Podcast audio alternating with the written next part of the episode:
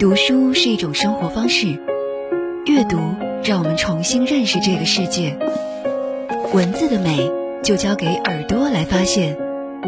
阅读好时光，倾听朗读者，让我们在书中寻找诗和远方。一零零九阅读好时光，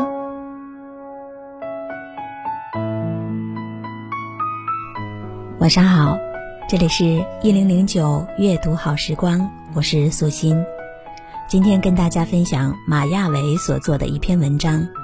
七分饱是一种智慧。闲暇时，我喜欢养鱼养花。经验告诉我，鱼不能每天喂食，一周喂一次就行，不然它们会因为吃得过饱而死掉。很多花不要浇水太勤。当叶子稍稍有些打蔫的时候，再浇水更好。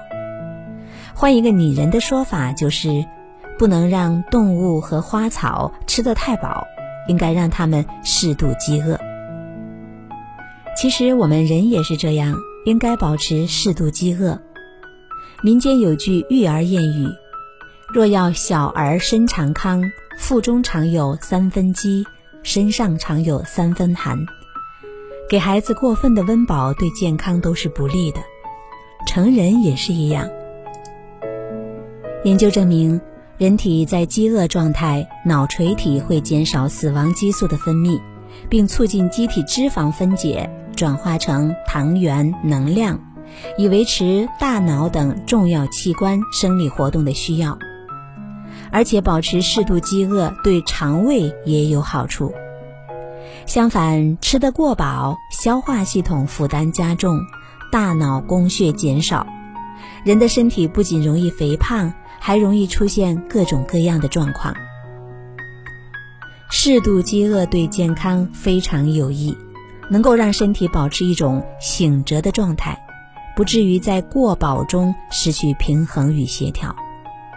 引申开来，我们的人生也是一样。不管是人与人之间的交往，还是对事业名利的追求等等，都应该保持适度饥饿。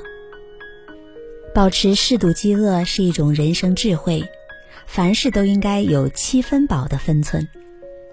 有些人交朋友总喜欢完全融入对方的生活中，他自己毫无保留，也要求别人毫无保留，两个人都没了属于自己的空间。就像吃得过饱，没有一点余地一样，这样的友情只会让人感到压抑窒息。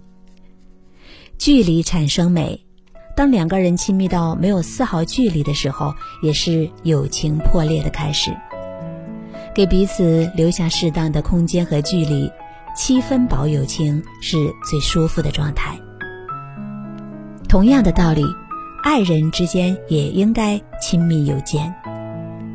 相爱的两个人总喜欢整天在一起，全方位侵入并掌控对方的生活，二十四小时全程监控对方。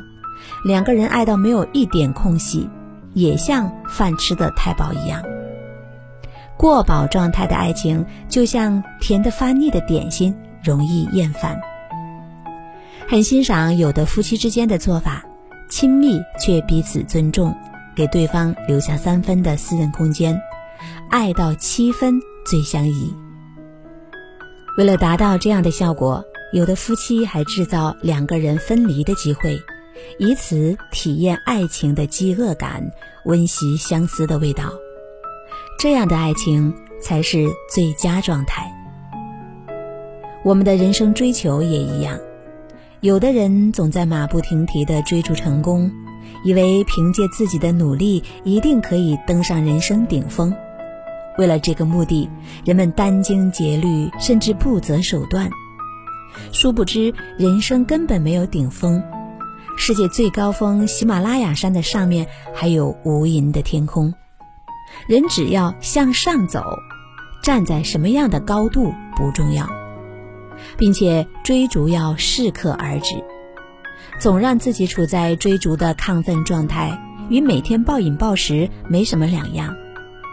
适当停下脚步，体验一下饥饿的感觉，才有力量走好后面的路。稍稍饥饿一点再吃东西，会觉得分外香甜。走走停停是一种人生智慧，适度饥饿才能保持人生的健康与舒适。无论什么时候，当你感觉到过饱的时候，体验一下饥饿感吧。七分饱永远是一种人生智慧。这里是一零零九阅读好时光，刚才跟大家分享了马亚伟朋友的文章。七分饱是一种智慧。人生就是如此，适当的留白，不总过分的追求完美。花瓣开时才最美，情留白时方最浓。在那片禅意的留白之处，自由恰恰好的美妙。我是素心，朋友们晚安。把最美的风景。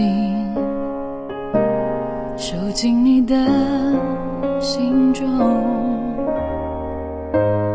我想要成为你的手，好让我从现在到以后占有你温柔一刻不放过，恨不得把明天没收，让你永远不会变动。专注的爱着我，我爱你没有保留，我爱你就到最后。有些人值得等候，有些悲伤值得忍受。我爱你不是冲动，生命尽头反正一场空。只要你记得，我们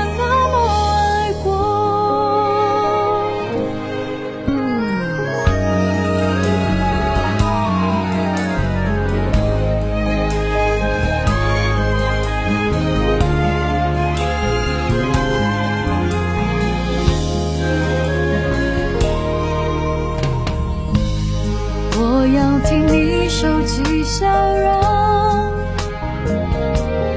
怕未来快乐变得贵重要是少了我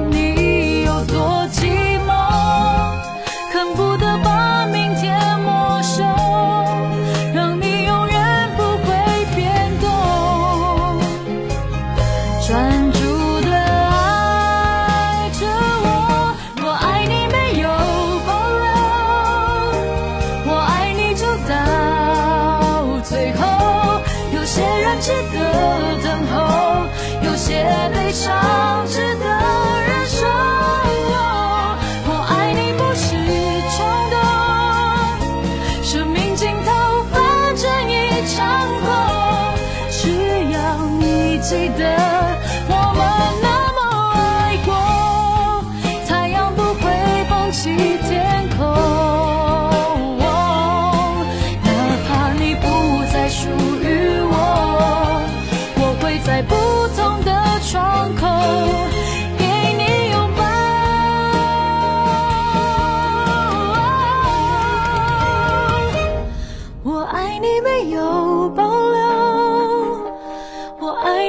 到最后。